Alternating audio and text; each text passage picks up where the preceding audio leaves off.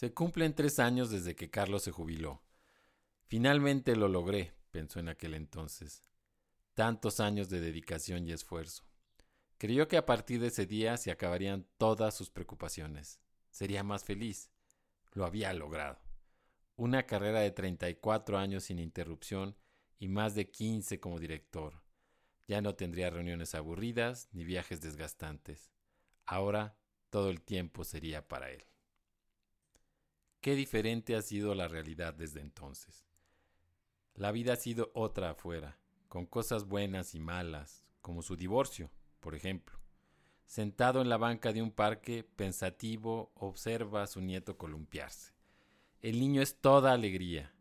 Reflexiona lo rápido que se ha ido el tiempo desde que salió de trabajar, en sus logros profesionales y todo lo invertido en ello. Ahora vive solo. Es tiempo de hacer un balance. Bienvenidos a 7 en Viernes, una producción de Líderes con Impacto, un espacio de transformación positiva y reflexión. Carlos observa su árbol favorito. Tiene hojas de color ocre y ve caer varias que anuncian el fin del otoño. Hace frío. Qué iluso fui, pensó. ¿Qué me hizo pensar que dejar el trabajo me traería la felicidad automática? Siempre pensé en mi éxito profesional, en la seguridad familiar, en mis logros en la empresa.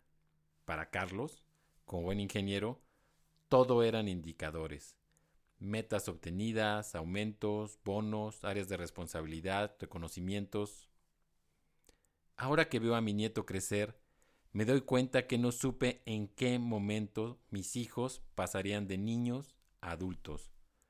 No recuerdo haber ido a alguno de sus festivales escolares, se lamenta. Ahora que vivo solo, me doy cuenta lo inútil que resulté para la vida común. Ni siquiera sabía dónde quedaba la tintorería, ni cosas de ese tipo. Nunca valoré el trabajo de mi esposa y ahora ella se cansó de tenerme en casa. Aquí no eres director, deja de darme órdenes, busca algo que te guste. Tenía razón. Tenía tanta dedicación al trabajo, tan puesta la camiseta, pensar que lo había logrado. ¿Y ahora, para qué? Los que se decían mis amigos cuando era director no me toman la llamada. Solo buscaban a la persona del puesto. No era sincera su amistad, concluye. Para Carlos, estos años fuera de la empresa han servido para reflexión, para entender que los logros también pueden ser internos, que la risa de su nieto lo llena profundamente, que la relación con sus hijos es buena y que ellos lo entienden, seguro más de lo que él mismo se imagina en cierta forma perdonan su ausencia. Saben que la generación de su padre trabajaba de forma incansable y no muestran sus sentimientos. Se acuerdan, por ejemplo, aquello de los hombres no lloran, les decía su papá cuando eran niños. Después de estos tres años, Carlos es más sabio, más pausado, ha logrado cierta paz. Piensa en la cena del día anterior con su amigo José Rebolledo. Pepe, compañero de él desde la primaria, un reconocido y muy exitoso empresario. Estoy muy enfermo, Carlos, le confesó, como quien habla consigo mismo, pero con una mirada profunda como de despedida. Supongo que has visto a los mejores especialistas, Pepe. Dime si te puedo ayudar en algo, respondió Carlos, mostrando esa lealtad y respeto que se tienen los amigos de toda la vida. Solo quieren que me muera. ¿Cómo? ¿Quién? ¿Por qué, Pepe? Mis hijos. Solo esperan que me muera. Quieren mi dinero, Carlos. No sé en qué momento me perdí, confesó, como disculpándose con él mismo, pidiendo perdón a la vida.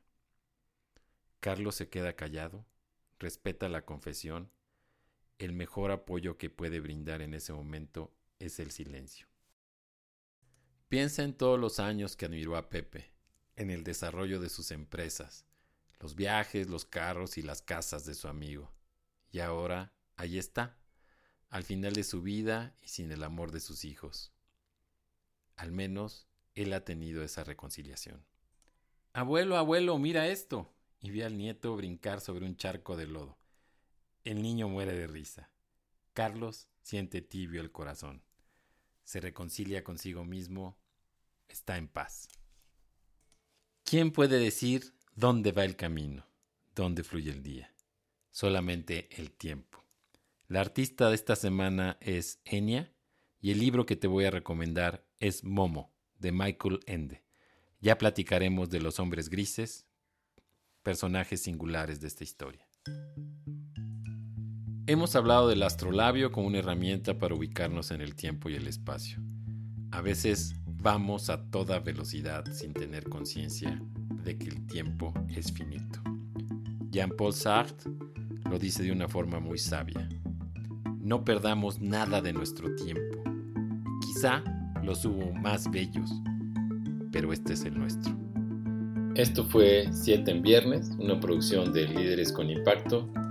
Visítanos en líderesconimpacto.com. Música Francisco Ortiz Casillas.